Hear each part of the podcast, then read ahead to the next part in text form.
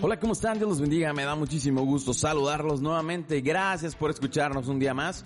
Gracias por escuchar este episodio. Espero que sea de bendición para sus vidas. No se olviden de seguirnos en arroba soy el Charles 10 si aún no lo hacen. Y no se olviden también que este podcast está disponible en Google Podcast, Apple Podcast, Spotify y iVoox.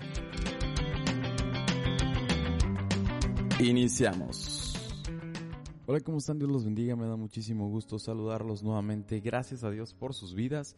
Gracias a Dios porque hoy, por fin, después de no sé cuántos episodios, donde nuestra co-conductora no se despertaba para grabar. No, no me invitabas. Sí te invitaba, No, pero no pues no, no, no, no quería venir al, al, al estudio, al estudio a grabar, que era el otro. El domingo es Día del Señor. Para descansar. No, pero hoy, como pueden escuchar, ahora sí, después de pedírselo por, ¿cuánto te dije? Como ponerte en directas de que en, en Instagram y todo para que vinieras, hoy por fin estás nuevamente. Así que para los que no te conocen, porque pues ya tienes bastantes episodios que no estabas, preséntate otra vez, por favor. Esposa de Hola. 11 años de casados. Hola, eh, yo soy Suri García, aunque mm, le- a mi esposo le gusta que diga Suri Galván. Tú no eres Suri García, tú eres Suri Galván. Eh, pues sí, de somos, eso. somos esposos desde hace 11 años. Justo esta semana tuvimos nuestro onceavo aniversario y ha sido muy divertido porque tienes muchas facetas. Hoy eres podcaster, Pues- youtuber. No, no creo que sea youtuber, pero pues ahí, la- ahí, ahí ando. Este, y pues bueno, hoy, hoy el, el, el podcast es un poco diferente, tal vez, porque pues obviamente estás tú, no es como, como que cuando yo estoy solo, pero este, esta nueva, am, ¿cómo se dice? Temporada, como tal, habla acerca de la mejor versión de ti. Y una de las cosas que es en la mejor versión de ti, si quieres empezar a hacer ruidos, Está- Ahí va. Este, una de las cosas que, que, trata esta temporada es acerca de la mejor versión de ti. Y la mejor versión de ti es una cosa que tienes que trabajar día con día. Pero en esos, digamos, ah, ires y venires de la vida, tú tienes eh, ciertas cosas que van a marcar hacia dónde va tu vida y cuánto vas a avanzar cuánto te vas a mover y cómo vas a hacer y cómo vas a, crecer. Es más, cómo te van a ver las otras personas que tengas a tu alrededor. Y aunque la verdad es que ahorita platicábamos, eh, Suri y yo, de como que el título no queda dar para recibir. Eh, queremos queremos trans- eh, transmitir el punto de cuando tú empiezas, digámoslo así, es, y es la, la parte medular de todo esto, pero es, el, es como que la idea central es cuando tú empiezas a instruir, a tratar de enseñar a otros lo, lo poco, mucho que tú sepas, eh, es ahí cuando tú vas a empezar a crecer un poco más, cuando tú vas a entender, cuando tú entiendes, digámoslo así, tu participación dentro del cuerpo de Cristo, es cuando tú vas a seguir avanzando conforme a tu propósito y no te vas a estancar en algo que a lo mejor mm, si es tu propósito, es parte de tu pro- propósito, pero a lo mejor todavía Dios quiere llevarte mucho más allá. Y Yo creo que, bueno, o sea, justo, justo en esta semana eh, me apareció una imagen ahí en las, en las redes sociales, en Instagram, que decía que eh, como que cuando ayudamos a construir, crecemos nosotros. Y yo creo que es algo, yo creo que es una ley. Si tú ayudas a construir, también estás creciendo tú, porque empiezan a salir facetas tuyas que pues eres mejor, eh, muchas veces maestro, eres mejor persona porque empiezas a tener paciencia, empiezas a, a ver cómo las demás personas intentan, batallan o aún con sus, con sus miedos y temores, intentan como vencerlo para poder ser mejor o cumplir el propósito que, que Dios quiere. Y, y ha sido una de las cosas que digo, mm, a veces me, me siento mal porque digo, a veces cuando hablamos de la mejor versión de ti, no quiero que la gente piense que yo ya estoy en mi mejor versión. Pues no me gustaría eso porque yo quiero estar en mi mejor versión. O sea, yo siento que me falta muchísimo para mi mejor versión, pero quiero ir caminando en pos de eso todos los días. O sea, en buscar mi mejor, mi mejor versión para el reino de Dios. Y un pastor una vez eh, decía que literalmente nosotros somos como, como la plata, en cuanto más te van puliendo, en cuanto siendo eh, tallado, probado, pasado por el fuego, eh, más te vas pareciendo, más se tiene que ver la imagen de Cristo en ti. Entonces, yo creo que la mejor versión de nosotros es cuando nosotros buscamos parecernos más a Jesús, cuando nos vamos acercando más a Él y a su luz, se va viendo nuestros defectos, lo que tenemos que cambiar, lo que tenemos que mejorar, lo que tenemos que ser diferente. Y yo creo que esa es la, mejor de nosotros, lo mejor, la mejor versión de nosotros. Y justo que ahorita, ahorita platicabas, que ahorita platicábamos, yo creo que ha sido una de las cosas más complicadas, bueno, se complicadas que nos ha tocado vivir digo, como, como matrimonio, porque para los que a lo mejor no, no, nos, no nos conocen, nosotros nos casamos hace 11 años, nos conocimos en una iglesia que estaba aquí, aquí en Apodaca. Cuando nosotros llegamos a la iglesia, literalmente iba empezando. Llegué yo primero y luego llegaste tú en una campaña que me ibas gritando con mi voz adolescente, mi voz nasal. y llegamos ahí a esa iglesia cuando justo estaba empezando y por gracia de Dios empezamos en la alabanza. Pero pues la verdad es que no sabíamos, bueno, yo no sabía nada, tú traías un poco como de pues, de, conocimiento. ¿Qué te puedo pues, decir? Te han metido obligadamente a estudiar no, a mí me gustaba la guitarra. bueno, te han metido a la guitarra y, y traías ahí, algo, porque, ¿cuál es tu trayectoria? ¿Fuiste mariachi? ¿Estuviste en la ¿Cuál trayectoria? No, no. No, y de hecho, por ejemplo, lo que dices de la mejor versión de ti es, la mejor versión de ti es, diariamente te tienes que proponer ser una mejor versión que fue el día anterior. Pero, pues, en ese momento yo había, a ver, ahí cuántos años tenía. Eh, tenía, iba a cumplir 20, me parece. No, bueno, cuando Sí, iba a cumplir 20 porque yo eh, fue en septiembre. ibas a cumplir 21. Ah, no, 2008, no sé, ah, soy del 87. Pero no, no voy a hacer cuentas ahorita.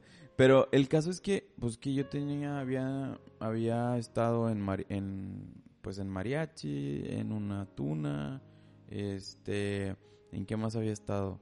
Eh, bueno, en algunas cosas. pero igual no, sabía nada.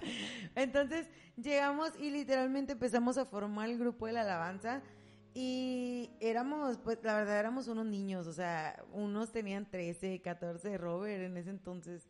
Este, ah, no, Robert llegó muchísimo tiempo después. No, o sea, pero era, éramos de los los que iniciamos, o sea, por decir, Alberto tenía que 16, porque yo tenía 17, no, tenía como 15, porque Lalo dos años menos que yo. Tenía... No, pero Lalo también llegó hasta después. El hecho era de que éramos puros chavillos, tú eras el más grande y el líder, que en, que en ese entonces era el hermano Robert, y eran de los más, eran de los más grandes, porque todos los demás estaban bien chiquitos. El hecho era de que todos íbamos aprendiendo juntos y todos tratábamos como de motivarnos y decir, hey, si se puede.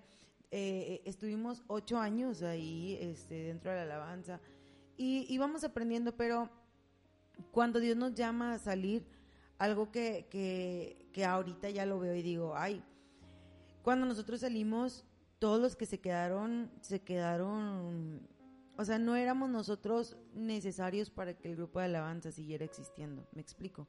Había gente que había tomado el lugar de nosotros, que, que pues nosotros habíamos intentado, a lo que sabíamos, ahí no mucho, pero habíamos tratado de, motivar o enseñar para que alguien más estuviera. Cuando llegamos a, a, a, la otra iglesia, pues también fue un proceso complicado porque eh, pues la mayoría era de otra cultura. Van a decir que andamos de iglesia en iglesia. No, no, no, o sea, es que pues realmente, si fuera por nosotros nos hubiéramos quedado en esa iglesia muchos años, pero pues Dios Dios marca el tiempo y es así. Diferentes. Y eso es a lo que me refiero cuando digo que ha sido complicado, porque muchas veces estamos, estábamos ahí, o sea, con, con este último proceso que pasamos, no queríamos irnos. O sea, era un proceso que decíamos, no, no nos queremos ir pero desde un año antes yo ya estaba preparando nuestros corazones, aunque realmente todavía no sabíamos a dónde iban caminando. Dios empezaba a poner el deseo en nuestro corazón de preparar a los que, a los que venían nosotros, eh, igual, con lo poquito que teníamos, con lo poquito que sabíamos, para que ellos se levantaran y el grupo de alabanza pudiera continuar sin que nosotros estuviéramos. Y realmente nosotros no teníamos pensado como, ay, los vamos a preparar porque ya nos vamos, sino porque, oigan, este, hay que prepararse porque en algún momento, eh, eh, si nosotros no estamos, esto tiene que seguir funcionando. Y, y es que el punto de enseñar a otros, eh, tu propósito, yo creo que debes de tener claro, o sea, para empezar algo que tengas que hacer, o sea, para empezar algo que, que quieres hacer o que sientes que Dios te está poniendo en el corazón a hacer, tienes que estar súper con cuál es el propósito al que Dios te llamó. Tienes que saber qué es lo que estás haciendo y qué es lo que quieres hacer. Partiendo de eso es como puedes enseñar a otros. Y cuando, cuando es cuando aprendes más? Cuando enseñas a otros. ¿Por qué? Porque te, como tú dices, hay facetas que no entiendes, que no encuentras y que no las vas a conocer jamás hasta que le estés tratando de enseñar lo poco mucho que sepas a una persona. Y también de esa forma, esa persona va a, esperamos que trate de enseñar a otros como se le fue enseñado a él. Y no es que les enseñes de que de la A a la Z, sino a lo mejor... No significa que, que, que, ay, están enseñando porque saben un No, no, no, no, para nada. De hecho, eso a, eso iba. O sea, no significa que, ay, estoy enseñando porque no, soy, soy el mejor. Pero, no. pero Dios, Dios, hay una palabra que me gusta mucho cuando dice, en lo poco has sido fiel, te voy a poner en lo mucho. Y yo creo que eso, yo, yo, o sea, yo lo tomo de esa manera en que dices, oye, te he dado poquito y ese poquito lo tienes que repartir. Es como la parábola de los talentos. ¿Te acuerdas de la parábola de los talentos? Dice, te di, te di cinco y, y pues fuiste, los trabajaste. Eh, y ahora te doy más, o sea, porque tú trabajaste esos cinco, te di tres, te di dos, y, se trata de trabajar eso que, que, que, Dios te da, y te, o sea, no, no significa que, que, ay, sea bastante y tengo que enseñar, porque pues no, realmente no es como que sepa mucho, pero, pero de eso mismo tú tienes que, que, dar a los demás. De hecho, yo todavía batallaba porque decía, no, yo no me siento capaz para poder enseñar. Y mi, y mi maestra de canto me decía, no, ¿cuál? O sea, tienes que empezar y tienes que dar de lo que tú has, has recibido, porque Dios te ha dado algo y lo tienes que, y lo tienes que dar. Entonces, eh, cuando nosotros pasamos ese proceso en, en donde Dios nos dice, ¿saben qué? O su tiempo ya terminó aquí. Yo lo sufrí, o sea, yo lo sufrí un año. Ah, va, va, espérate, te estás yendo muy rápido, porque también, eh, también hay otro punto que es necesario, porque no es como que de una dijiste, ah, ahora sí te enseño, o, o ahora sí voy a enseñar, porque realmente, y eso es algo que todos... pausa. Algo que todos sabemos, en la, en la, y es, no, no, no quiero decir triste, pero es complicado. Eh, a veces en la alabanza, bueno, vamos a hablar de la música en general. Y a veces es medio triste que a veces en los músicos seculares se apoya más, se apoyan más entre ellos que en, las músicas en, los músicos en la iglesia. Porque llegan a pensar que el patrón es, em, pues yo estoy aquí y este es mi lugar. Yo soy el, eh, yo soy el, el importante, importante yo soy la voz, yo soy, yo soy, esa es la cara de la iglesia. yo soy, espérame, yo soy, yo soy, yo soy todo eso pero realmente mm, eso te obstaculiza el seguir avanzando. Tal vez ya estás en un super lugar, ¿eh? pero no, no te das cuenta que puedes ir a más. Y no es que busques el ir a más, sino es que a veces es como, es, es igualito a lo de los talentos. Yo solo tengo un talento y ¿qué es? Yo soy el piano de tal lado, yo soy la guitarra de tal lado. Y, lo entierras y... Ah, y no te habías dado cuenta que a lo mejor era súper bueno en niños también. No, no. Vamos a ponerlo por el lado de la, por, ejemplo, por el lado de la música. No, es que, oye, pues, no sé, imagínate, imagínate que tú le enseñaste piano a otro, o le enseñaste guitarra, o le enseñaste bajo. Y tal vez ese día, su sueño era, porque está, es válido ser, de que quiero ser el, el X de tal artista. ¿Sí? Entonces, ese, ese día que te tocaba participar, no, no, no no pudiste ir porque no, no había quien eh, te supliera en ese momento. Y no podías dejar el servicio a lo mejor este, tirado, como sea. Y, y, entonces, por no haber preparado gente, no, no podías moverte de ese lugar. Y, a eso es a lo que voy. A eso, a eso me refiero yo con, con decir, cuando tú levantas a alguien más, obviamente también Dios te levanta a ti. Y, o sea, es una... Me imagino que quiero pensar, o, o para mí lo ha sido una ley, o sea, yo sí, pero al principio... Al principio no es fácil. mucho porque no tengo paciencia. No, no, no. la estoy y porque es, es humanamente, es natural y humano el decir, no, este es mi lugar. O sea, lo más natural y lo más humano es reconocer. Y es, y es como platicábamos soy el- el, el jueves acerca de nuestro, cuando hicimos el devocional, es lo que platicábamos acerca de eso. Nuestra humanidad siempre va a tender a lo malo. ¿Por qué? Porque nacimos del pecado. Porque tú fuiste concebido en el pecado, naciste del pecado y tu, y tu humanidad siempre va a tratar de ir hacia lo malo hasta que tú no lo entregues a Jesús y le digas, Jesús, aquí te entrego este orgullo, esta vanidad, esto que está en mí. Mientras yo no lo entregue, eso va a seguir teniendo mucho control en mí y en mi vida. Ya cuando yo lo entrego, él se encarga de hacer todo lo demás. Entonces, pues sí, como dices, en algún punto mi identidad estaba errada. Mi identidad era, yo soy la que canta. Y si no hacía si eso, no no, era nadie en la nadie. iglesia. O sea, no era nadie en la iglesia y me sentía nada. Pero mm, justo hace unos meses que estuvimos en, en la conferencia, y creo que ya lo habíamos platicado acerca de eso, que, que decía Art, decía, tu identidad tiene que ser en que tú eres un hijo de Dios. Tu identidad tiene que ser No, lo que- platicamos tú y yo porque tú no habías venido a grabar desde Sí, mucho. sí, sí, o sea, pues lo platicamos tú y yo. Tu identidad tiene que ser en que tú eres un hijo de Dios, en que tú eres parte activa de una iglesia, en que tú eres un servidor de la iglesia, en donde sea que te pongan. ¿Por qué? Porque amas a Dios y Dios no ve más el que tú estés dirigiendo la alabanza, Sí. el que estés dirigiendo el grupo de la alabanza, el que esté recogiendo la ofrenda, el que esté dando la bienvenida. Dios ve todos los servicios exactamente por igual y es una ofrenda que tú le das al Señor, no importa cuál sea tu servicio, pero si tu identidad está en un instrumento o en lo que tú haces, tu identidad es errada. Tu identidad es ser un hijo de Dios. Es- De ahí tienes que partir para poder avanzar hacia el paso que quiere Dios de ti. Y, y bueno, y a veces pasa también, o sea, también te puede llegar a pasar de que, oye, anhelé tanto tal cosa que ahora que estoy ahí no sé qué hacer. Y ese es el asunto de, tienes que saber cuál es tu propósito en Dios. Tienes que estar seguro de qué es lo que vas a hacer o cómo lo vas a hacer. Pero mientras tal vez descubres ese rollo, es como disfruta el viaje. O sea, a ver, ¿qué es lo que falta? No, pues falta tal cosa. Perfecto. A lo mejor falta, oye, ¿sabes qué? Están descuadradas las sillas. Ah, pues yo las sé arreglar. Déjame las arreglo. Oye, es que, ¿sabes qué? No hay nadie que sepa de plomería y los baños están mal. Y es ah, una pues yo lo arreglo. que tú haces al Señor. Exacto. El, el- el asunto es que eso es como en la... No, quiero decir en la política, pero a veces sí pasa que, las, que muchos no hacen la... y Esto no es un, un podcast político, claramente. Este, pero muchos no hacen las obras... Pagado, No, cállate que me censuran después.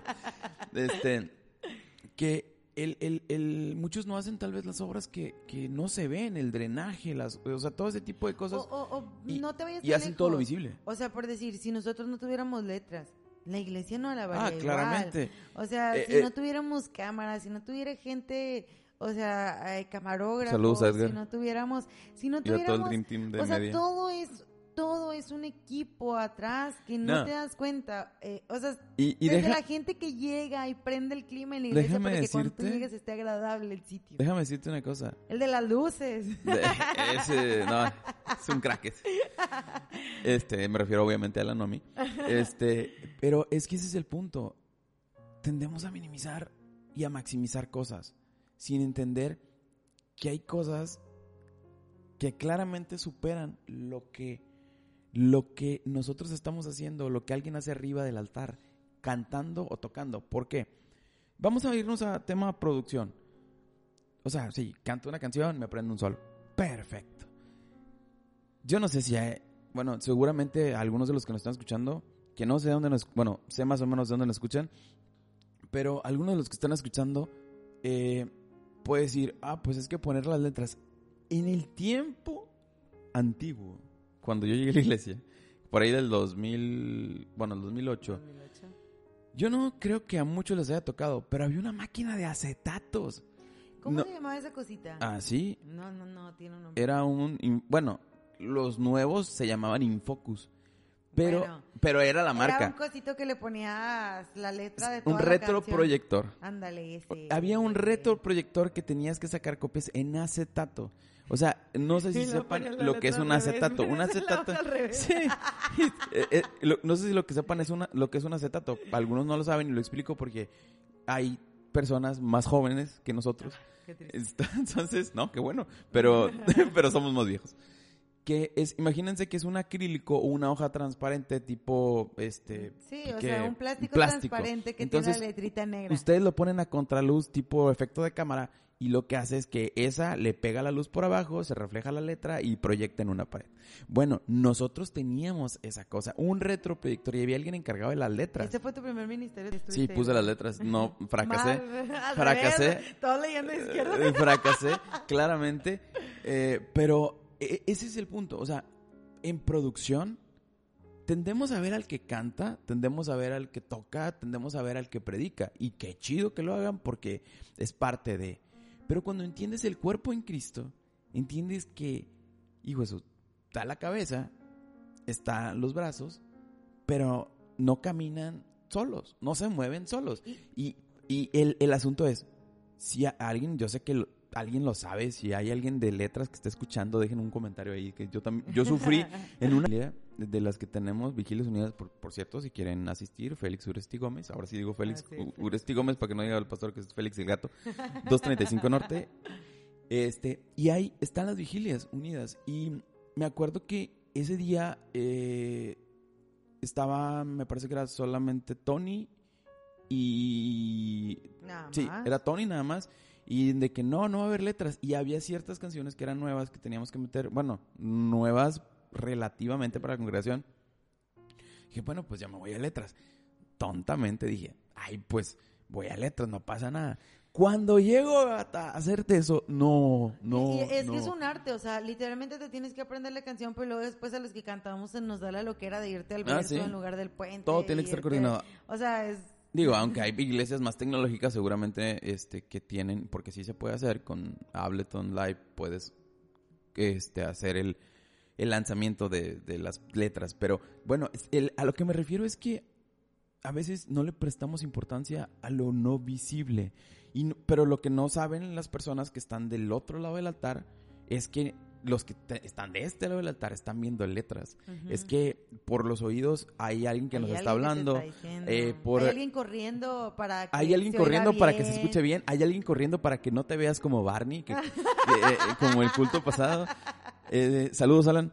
hay alguien corriendo para que no se vea como Barney. Hay alguien desesperado porque abras los ojos y decirte, muévete a la izquierda dos pasos. Y, no es porque queramos superproducción. No, no, no, no. Es el simple hecho. De que todas las personas están haciendo una ofrenda y un sacrificio a Dios y, quieren hacer agradable. Y sabes que ahorita que entra ese punto es como que, ay, es que es un show televisivo. No, mira, si no te gusta el podcast o si no te gusta algo así, pues no lo hagas, no lo veas, no lo, no, no, no, este, ¿cómo te puedo decir? No lo sigas. Pero el punto es, no es un show televisivo. Lo que pasa es que cuando entiendes que hay cosas que se mueven de una manera diferente atrás y que tienes que hacer, acomodar, mover y todo eso. ¿Para qué? Para que las personas que tal vez en ese momento no pudieron asistir a la iglesia porque están en su trabajo, puedan ver una transmisión de calidad para que ellos no tengan interrupciones.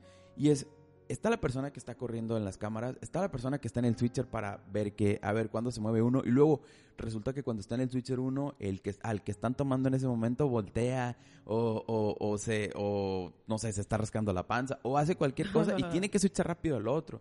Entonces, hay un montón de cosas, y a que voy con esto es el entender tu posición en el cuerpo. Y es, y es una de las cosas que a mí me costó mucho trabajo, y, y por decir, o sea, hay gente que que no entendemos eh, cómo es el propósito. Y te digo, yo venía eh, cuando Dios nos pasa por un proceso que eh, llegamos a otra iglesia, pues yo, yo, o sea, no llegaba y decía, hey, yo sé cantar, pónganme a cantar.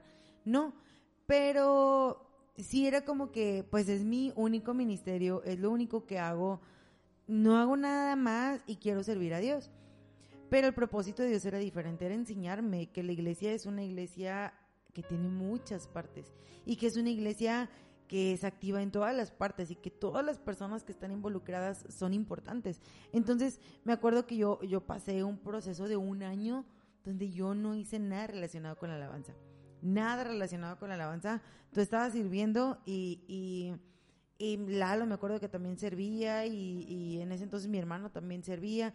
Y, y yo era la única que no hacía nada y yo decía, Señor, porque yo, yo también quiero servir yo también quiero hacer las cosas, pero no, o sea, nada más no pasaba nada de la alabanza, no se movía nada y, y yo en mi desesperación, yo de verdad quería quería hacer y, y, lo único que hacíamos era de que al final de todos los cultos nos quedábamos ahí cantando de repente entre nosotros mismos y todo, y era lo único que hacía. Llegó un momento donde yo me frustraba y me sentía triste, porque decía, Señor, es lo único que yo sé hacer. Y ahí es a donde te digo que mi identidad estaba en yo soy Suri la que canta y ya no hace nada más.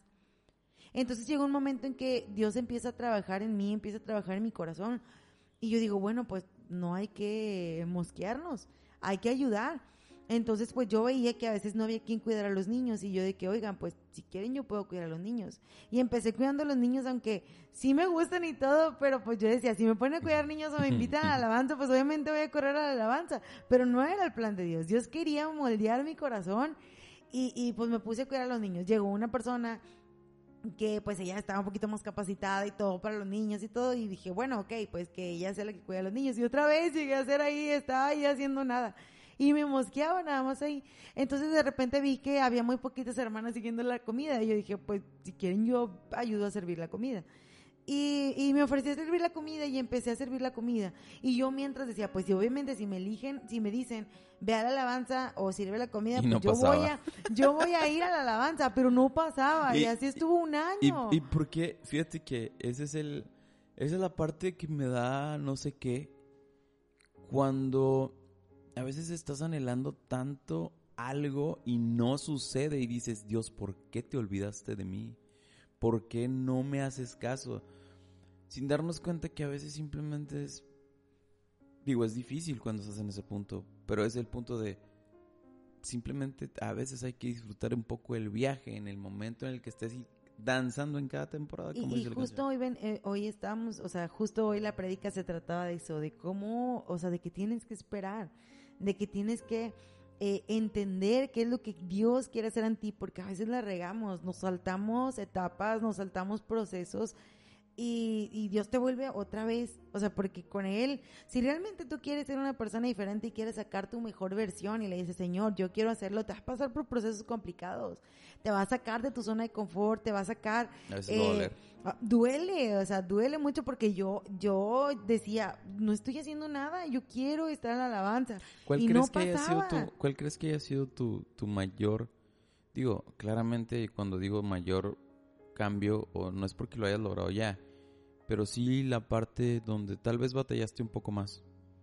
Pues es eso, o sea, mi identidad, mi identidad estaba en que yo era la que cantaba y si no hacía eso yo no existía. Dios no me veía. ¿Sí? Literalmente Dios no me veía.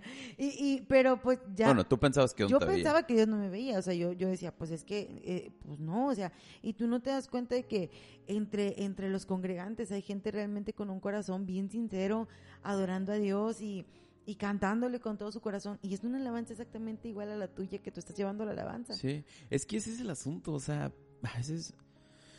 Ay, pensamos que si no estamos arriba no somos nada, o si no estamos haciendo nada en el servicio no somos nada. Y que... ¿Y cuál es el punto? Y, y, algo que... me, de que me decías ayer, Antier, no me acuerdo cuando me... Bueno, eso me lo has dicho varias veces. Nosotros o alguien al estar en un puesto de liderazgo tiene que entender que la iglesia no es un trabajador y que a la iglesia no se le paga. Es por amor. Es por amor. Y que... Todos, la gran mayoría. Y, todos, sí, la mayoría. O sea, sí, hay iglesias grandes que tienen personas que en posiciones fijas, donde pues su trabajo y todo eso. Eh, pero vaya, refiriéndose al, al, al, general de lo que es la congregación, es como, tengo que entender y tratar a las personas de la manera que a mí me gusta que me traten. Que tengo que entender que, eh, ¿cómo te puedo decir? ¿Cómo te puedo, cómo, cómo puedo, cómo, cómo puedo, explicar? O sea, es que eh, eh, tienes que ver a las demás personas como Cristo te ve, o sea, porque a veces el ego se nos sube. Sí. Y pensamos que estamos haciendo las cosas perfectas y, les decimos a, los demás de que hazlo perfecto. y a veces, y es que ese es el asunto, y eso es lo que decía las historias. Tendemos a, exigir sin enseñar, a pedir que se camine un camino que no estamos dispuestos a caminar. Y como siempre te he dicho, o sea, hablamos siempre, siempre. Desde el siempre, privilegio desde que tienes. privilegio, ¿Y, y qué significa hablar del privilegio? Es, pues yo, ah, eh, miren, esto, esto fue muy fácil con la pandemia, o te va a ser muy fácil explicarlo con la pandemia. Eh, hubo personas que decían, pues dejen de trabajar. Sí, pero había personas que su vida dependía del poder salir a trabajar. O, o cuando, o cuando querían quitar, por decir, a las personas, eh, a los ambulantes, que con la pandemia, que hasta los O ambulantes. los querían salones de belleza, las Ajá, estéticas, o sea, los todos- gimnasios, todo. Siempre te va a tocar hablar de tu privilegio y, y si muchas veces no has pasado por ese proceso, no vas a entender que la persona que está intentando cantar pero que realmente no se mueve es porque es una persona introvertida que está venciendo sus miedos para lograr el Y- y- propósito y, de es Dios. Que, y es que ese, es- ese es el punto, o sea, ah, tendemos a exigir... Y- Estás desesperado porque estoy aquí. no, eh, no, es que me, ¿Soy yo acaso? me desespera la situación de ese tipo, o sea, de ese tipo. Eh, o sea, tendemos a exigir sin enseñar, sin tomarte el tiempo de, hey, hay una, a ver, a ver, primero, está bien. O sea, por ejemplo, yo nací de la manera que soy, soy desde siempre hablador, este... Ah, eh, otras cosas. no, o sea, tú, tú me conoces y sabes que yo soy igual, esté contigo o vaya, va- vaya, vaya alguien con nosotros o no vaya nadie con nosotros, somos exactamente iguales. Entonces, pero hay personas que no se les da el hablar en público. Hay personas que no se les da el, el um, dirigir algo. Pero dicen, no, no, es que tú no hiciste por eso. Está bien, yo estoy de acuerdo que hay personas que, digamos que por cierto talento son más, eh, ¿cómo se puede decir? Más hábiles para algo. Y está bien. Pero ya intentaste enseñarle a esa persona. No, si ya le intenté enseñar. Ah, bueno. Si ya le intenté enseñar y sabes que, sabes que sabes, sabes eso, pues puedes dar un punto de vista. Pero si no le trataste de enseñar, no te, no te tomaste el tiempo de enseñar, pues no le pidas o no le exijas a alguien que no está dispuesto. Es como si yo, eh, por ejemplo, con, con Sophie, mi perrita de, de que teníamos, cuando jugábamos con la pelota, Mm. ¿cuánto tiempo estaba con ella? Y luego un día se la aventé a Mila y se la aventé y le pegué en la cabeza porque Mila no, Mila no, no, Mila no nunca le dediqué el tiempo para aventar la pelota. Jugábamos de otras maneras, pero no así. Y, y fíjate que eh, cuando platicábamos acerca de ese tema, hay, hay un, un ejemplo en la Biblia, yo creo que es el ejemplo más grande de cuando tú conoces la identidad que Dios te da y el propósito que tienes en esta vida, como el de eh, David y Jonathan. O sea, si tú eh, empezamos a leer desde Primera de Samuel, eh, Primera de Samuel 20, si desde Primera de Samuel 20 empiezas a leer toda la historia de David y Jonatán, eh, para, para entrar en contexto, David había sido ungido rey de Israel, eh, pero en aquel entonces el, el rey, o sea, el que era rey, el hijo mayor era el que pues iba en la línea como de sucesión. De hecho sigue siendo ahorita todavía en algunos lados, ¿verdad? Bueno, en aquel entonces era igual. Eh, David, cuando mm, Dios desecha a, a Saúl, él dice, pues voy a ungir a David. David no era, pues no tenía ningún parentesco con, con Saúl, pero su corazón era conforme al corazón de Dios. Entonces, eh, ¿qué pasa? Que David todo el tiempo estuvo como involucrado con Saúl en el palacio, en el ejército, etcétera. Y pues va creciendo a la par con el hijo mayor de, de, de Saúl, que era Jonatán. Entonces, si tú te pones a pensar y dices, bueno, es el que Dios había puesto como rey, pero también estaba el que por, por ley, por derecho, le tocaba, pues le tocaba ser el rey. Y tú lees toda la historia, ellos se hicieron súper amigos, eran, eran tan amigos que, que llega un punto en que Saúl quiere matar a David y Jonatán intenta muchas veces salvarlo. Y, y lo salva y lo salva ¿por qué? porque Jonatán sabía que Dios había elegido a David en lugar de su padre. Y en ningún momento de la historia yo leo que pues que Jonatán le entraron celos o que él también colaboró para matar a David. Incluso eh, Saúl quiso envenenar su cabeza, eh, o sea, la cabeza de Jonatán eh, eh, en contra de, de, David. Porque en primera de Samuel 20:31 dice, ay, déjame lo busco. Que yo, o sea, ellos estaban platicando y, y él intenta, intenta Saúl intenta matarlo, obviamente Jonatán eh, lo salva y, y él le dice, oye, ¿dónde está David, ¿por qué no ha venido a comer? Y le dice, no, pues es que pidió permiso y se fue a tal lado. Entonces él se enoja y le dice, hijo de mala madre, esto viene en primera de Samuel 20:30. Hijo de mala madre, la estoy viendo en la nueva versión internacional, exclamó, ¿crees que no sé que eres muy amigo del hijo de Isaí, para vergüenza tuya y de tu desgraciada madre? Qué feo. Mientras, es, sí, muy feo en esta nueva versión. Dice, mientras el hijo de Isaí viva en esta tierra, ni tú ni tu reino estarán seguros. Así que manda a buscarlo y tráemelo, pues está condenado a morir. Y aquí yo veo, o sea, que, que, Saúl estaba intentando envenenar el corazón de Jonatán para hacer que, que ellos no fueran amigos, para hacer, met- para intentar meterle malicia en el corazón y decirle, o sea, mátalo porque él te va a robar tu lugar. Pero la identidad de Jonatán y él sabía el que David, Dios había elegido para que tomara ese lugar. Entonces, si tú te pones a leer toda la historia, eh, Jonathan muere, ellos hacen un pacto primero de que pues Jonathan le dice de que oye pues si alguien queda de mi familia y si yo me muero pues ahí te encargo por favor y, David cumple esa promesa con Mefiboset y, y le devuelve todo lo que era suyo y todo.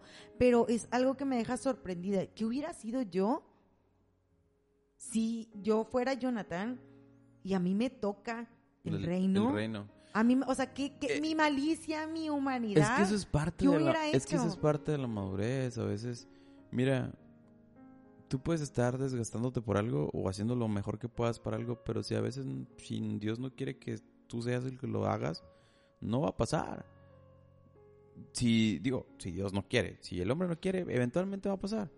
Y eso Digo, es y eso es ¿cuántas algo veces- que ¿Cuántas veces eh, Saúl no intentó matar a David? sí, ¿Cuántas veces no truncó su camino para que eso no pasara? ¿Cuántas veces no hizo absolutamente todo y te incluso intenta que su hijo ya no fuera amigo de él y él dice, no, o sea, yo, yo sé que él va a ser, que él lo eligió Dios en Eh. lugar de mi padre, o sea, y, qué fuerte y es que eso. eso, eso es lo complicado, eso es lo complicado a veces de tomar ese tipo de decisiones cuando estás en, pues en cierta posición de autoridad eh, y también cuando te toca cierta posición de autoridad por sucesión, eh, por, por que ah pues es que yo soy yo soy líder, entonces mi hijo va a ser el líder y mi, mi nieto va a ser el líder del líder y así se la llevan. Entonces, pero ¿y qué si Dios no quiere eso? ¿Y qué si Dios no, no está planeando eso? Digo, ahí el punto de Jonathan es, yo entiendo que te toca a ti, yo entiendo que Dios te tiene a ti, Pero yo entiendo que... si tú te pones pero a es una madurez Ajá, o sea, te mucho digo, más allá. Si, si tú te pones a pensar tu humanidad dentro de ti. No te deja. o Es, sea, es difícil que una persona realmente... Es como si, a ver, salió un billete de, de, de lotería de 100 mil pesos. No era tu billete. No era tu billete. Era, eh, era, era, era de otra persona, pero tú lo encontraste tirado. O te lo dio, imagínate. O te que- lo dio. que te Bueno, de hecho, fíjate, a mi papá le pasó algo así.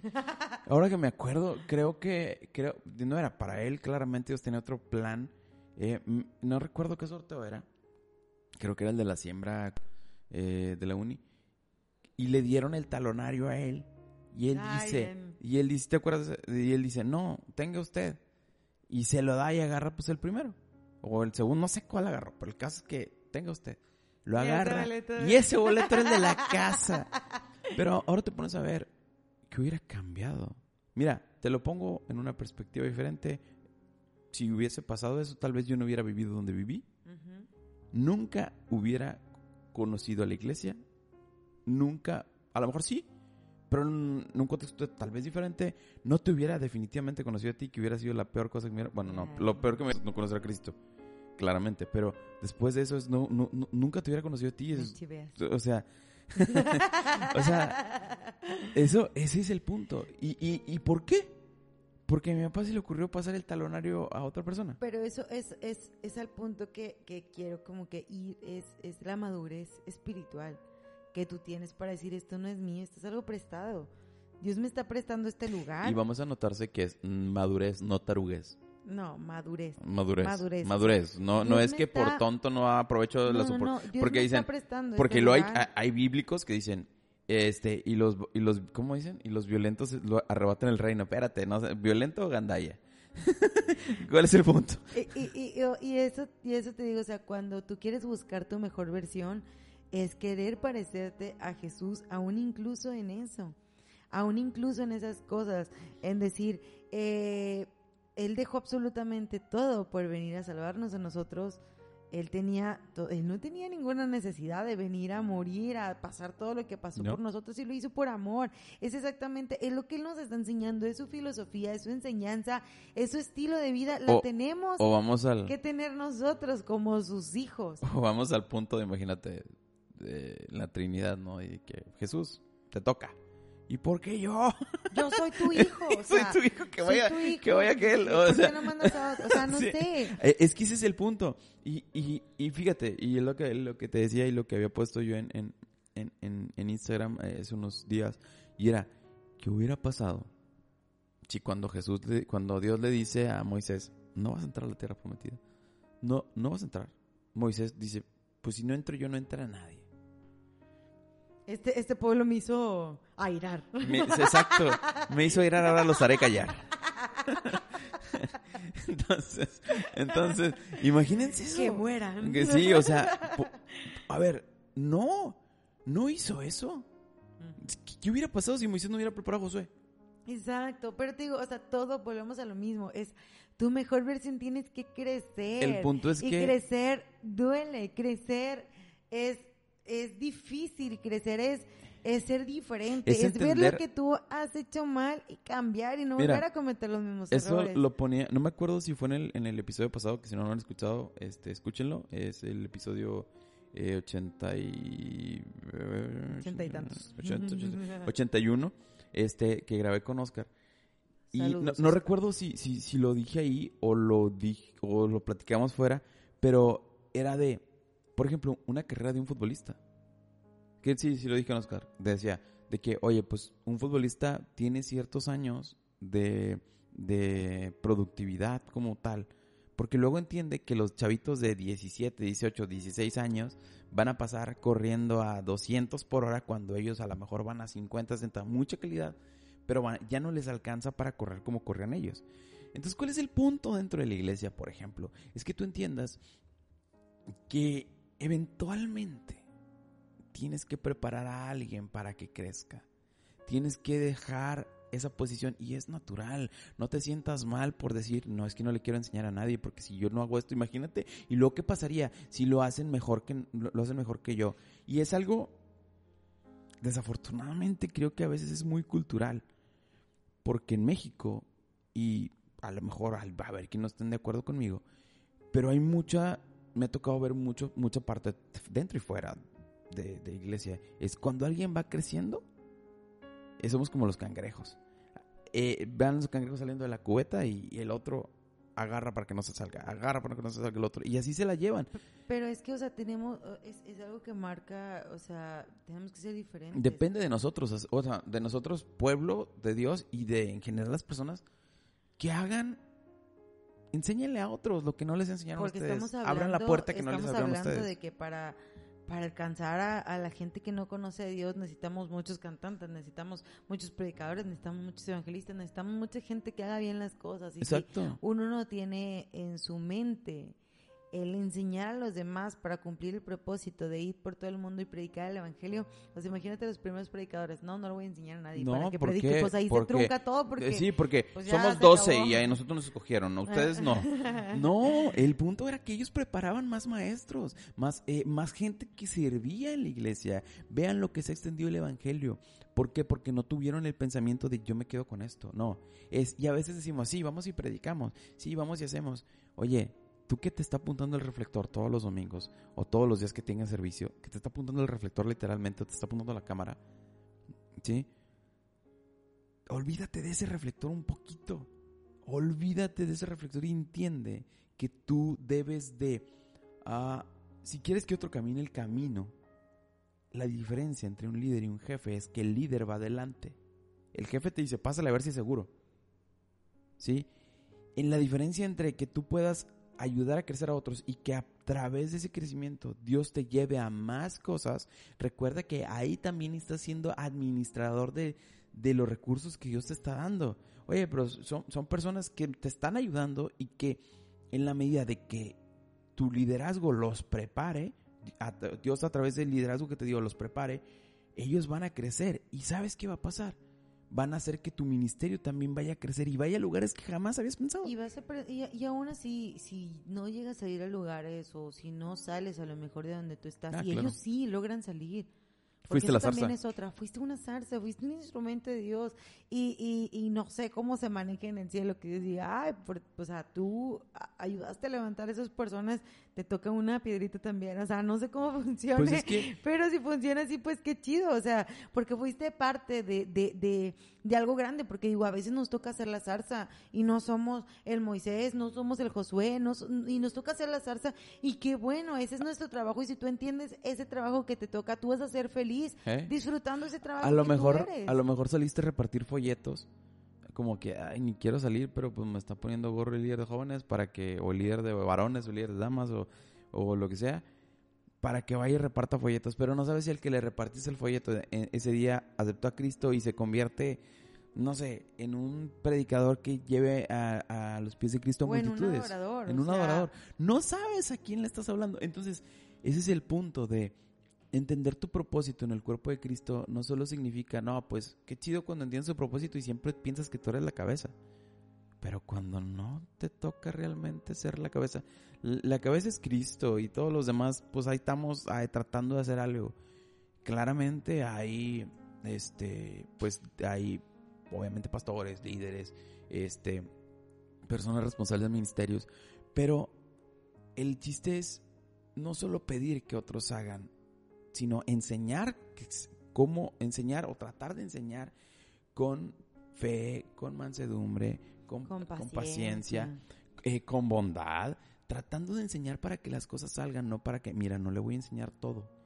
No le voy a enseñar todo. Como, las señoras que hacen los pasteles. No, no, no le voy a pasar la receta completa. Oiga, pero es que, ¿por qué no me sabe el pastel como usted? Ah, porque te dije que eh, te dije que el pastel lo hornearas 20, pero yo sé que son 22.5 minutos a 130 grados. Pero yo te dije tal cual. Y eso, o sea, es, es créeme, eh, bueno, a ti que nos estás escuchando, créeme que cuando tú le digas al Señor, yo quiero eh, en mi iglesia, yo quiero en mi lugar, yo quiero en mi sitio ser una mejor versión eh, y hay algo en lo que tú seas bueno y puedas empezarlo a enseñar, Dios te va a llevar a más. O sea, de verdad, estoy 100% segura que Dios te va a llevar a más, no por, no por el lugar, no lo mires por el lugar, porque eh, es muy fácil decir, ay, antes Mm, mi micrófono me daba toques cuando estaba cantando en campañas y de repente eh, vamos a cantar. Y, era, el toquezote en la boca, así me acuerdo. Daba un toque y que empezamos cantando literalmente en placitas públicas y, y, que estemos, no te fijes tanto por el lugar, fíjate en lo que tú has sido, cómo has cambiado tú, cómo has crecido tú, las personas que Dios te permitió ser parte de su vida, cómo van. O sea, yo de verdad es una de las cosas que, que me llena mucho mi corazón de, de, de, felicidad y de orgullo, saber que por decir, los que tocaron con nosotros hace 12 años, sí, o sea, de orgullo de, de, me siento muy satisfecha porque Dios ha sido muy bueno de ver hace 12 años, y ellos siguen tocando, o sea, ya todos estamos en sitios súper diferentes, en vidas súper diferentes, pero ellos siguen haciendo lo que iniciamos haciendo juntos, la, mayoría de ellos, por, por gracia y misericordia de Dios. Y ahorita eh, eh, eh, el ver lo que, lo, la versión que estamos viviendo nosotros, yo le digo, Señor, yo sé que esto no es la versión final, yo quiero ir a más, pero el decirle, Señor, yo quiero ir a más, significa que tienes que dejar todos los días eso que, que tu humanidad, eso de que quiere que quiere hacer que tu corazón no se parezca al, corazón de Jesús. Y, y algo que ¿cómo les puedo decir? Yo creo que no, no puedo no mencionarlo eh, cuando, cuando Suri dice de cuando los micrófonos nos daban toques y cuando eso, ¿a qué nos referimos? No nos referimos a que, ay, eso no, no, ya no, sino, no importa dónde estés, no importa cómo estés, no importa si tienes, si tienes que usar tu, solamente tu voz, si tienes, si tienes un equipo súper caro, digo, porque eso está chido, es bueno tenerlo, pero si no tienes, monitores de piso si no tienes CDs carísimos. tienes, Usa lo que, usa lo usa que lo que, usa lo que Dios te, lo que Dios te, lo que Dios te ha, te ha dado. Yo te puedo decir que yo creo que hasta el momento el, el líder que, yo te puedo decir que hasta el momento el líder que, que más me ha enseñado y creo que Suri también, el, el hermano Robert. Este, Fue nuestro primer líder. fue nuestro primer líder y creo que es el que más traigo grabado en mi cabeza siempre. ¿Por qué? Porque él era el ejemplo de, a veces lo veías, de repente nada más se agarraba a caminar hacia las bocinas, las bajaba. Nos decía, no, no nos decía, bajen las bocinas. Sí. No, él las, él las bajaba, claro, le que le ayudábamos, no lo dejábamos solo. Pero, Pero él nos movía con el pero él nos ejemplo. movía con el Esa es ejemplo. una de las cosas Y eso que- es lo que a veces es difícil transmitir a otros. Es difícil decir, hey, no, no te voy a decir, hey, ponme el ejemplo porque sería grosero.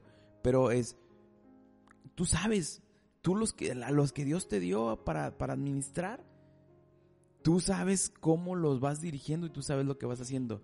Y una cosa que quiero decir es, mira, en la medida que hagas que otros brillen, tú vas a brillar por el reflejo que ellos están brillando. Y no me refiero a nada de, eh, de producción o musicalmente, no, no, no. Me refiero a que en la medida que tú hagas crecer a otros, ellos de rebote te van a hacer crecer a ti.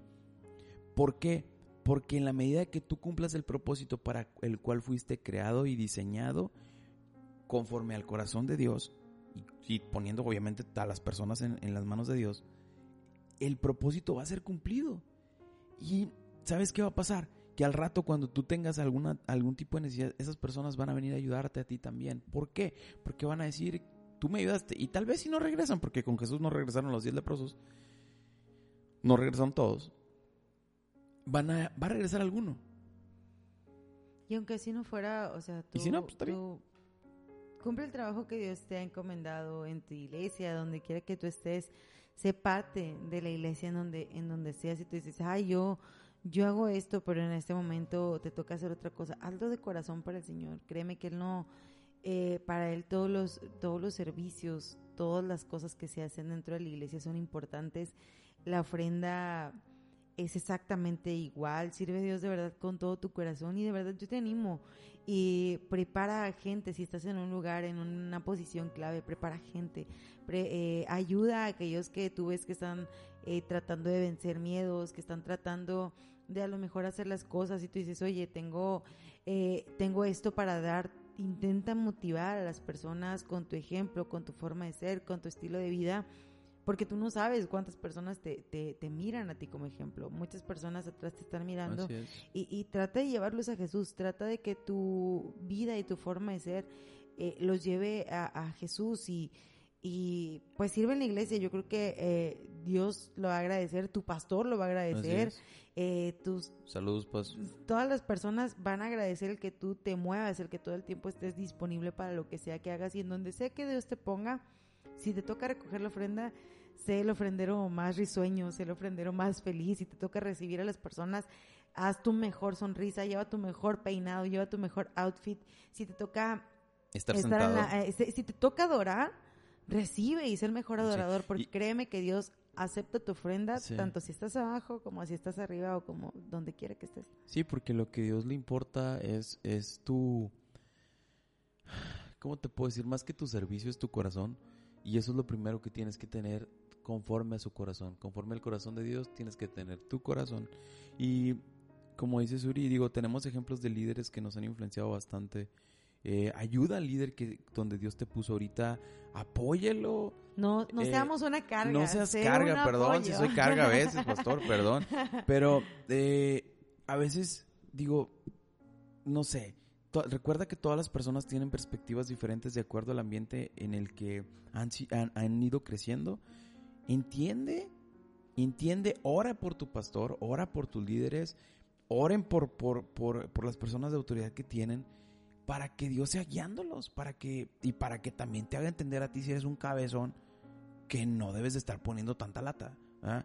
Entonces, yo sé, si quieres agregar alguna otra cosa, No, gracias por volverme a invitar después de mucho tiempo. tú siempre estás invitada, pero nunca vienes. Y bueno, es que el domingo es día de descanso, amigos, perdón. claro.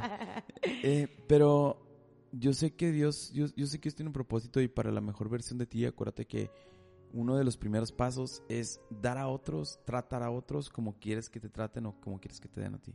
Y pues muchas gracias por escucharnos. Espero que pues esto haya sido de bendición para ustedes y pues la verdad, muchas gracias por estar aquí. Bueno, hasta aquí el episodio de hoy. No se olviden de compartir, compartir y compartir y hasta la próxima. Bye.